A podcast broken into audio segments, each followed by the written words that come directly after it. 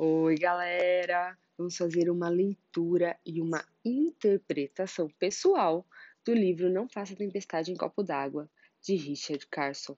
Maneiras simples de impedir que as coisas insignificantes dominem a sua vida. No tema 1, Richard fala para nós: não faça tempestade em copo d'água e nos sugere Muitas vezes nos desgastamos por coisas que, examinadas em detalhe, não merecem tanta atenção. Nós nos detemos em pequenos problemas e questões e os superdimensionamos. Um estranho, por exemplo, pode nos dar uma fechada no trânsito. Em vez de esquecê-lo e continuar em frente, tocando o dia, nos convencemos de que esse é um motivo mais do que suficiente para a nossa raiva nós imaginamos o confronto em nossa mente. Muitos de nós, inclusive, podem vir a narrar para outras pessoas o incidente, em vez de simplesmente esquecê-lo. Por que não deixar simplesmente que o mau motorista tenha o seu resultado lá na frente? Tente sentir compaixão por essa pessoa e pense como deve ser terrível ser obrigado a ter tanta pressa.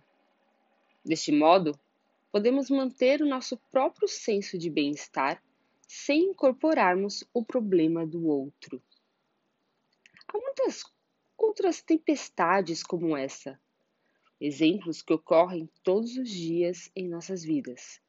Quando temos que esperar numa fila, quando ouvimos críticas injustas, ou faz, quando fazemos a nossa parte e o leão quer tirar algum trabalho. Só temos a ganhar ao aprender a não deixar-nos levar por esses pequenos aborrecimentos. Tantas pessoas perdem tanta energia de suas vidas fazendo tempestades em copo d'água que perdem que perdem o contato com o lado mágico e belo da existência. Quando você se compromete a trabalhar com esse objetivo em mente, percebe que, as, que sobra uma reserva muito maior de energia para se dedicar à simpatia e à gentileza. Esse tema é maravilhoso. Vamos treinar no nosso dia a presença através da percepção de como a gente reage a pequenos micro aborrecimentos, que a gente percebe como aborrecimentos, né? O que, que faremos com eles?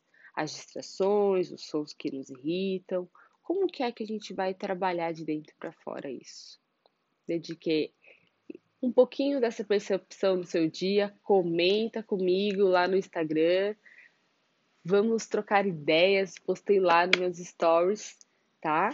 Vou sempre estar tá falando sobre as leituras diárias, um grande beijo e até mais!